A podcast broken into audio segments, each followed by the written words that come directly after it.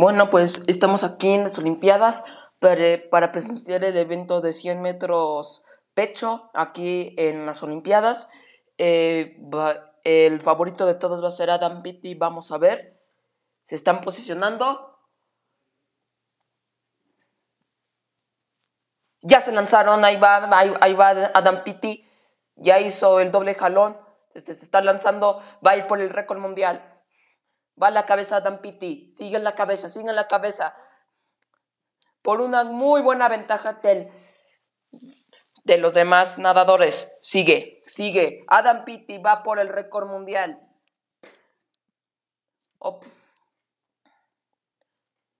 Hizo 26 segundos en un 50, que eso es algo muy bueno. Ahí va Adam Pitti.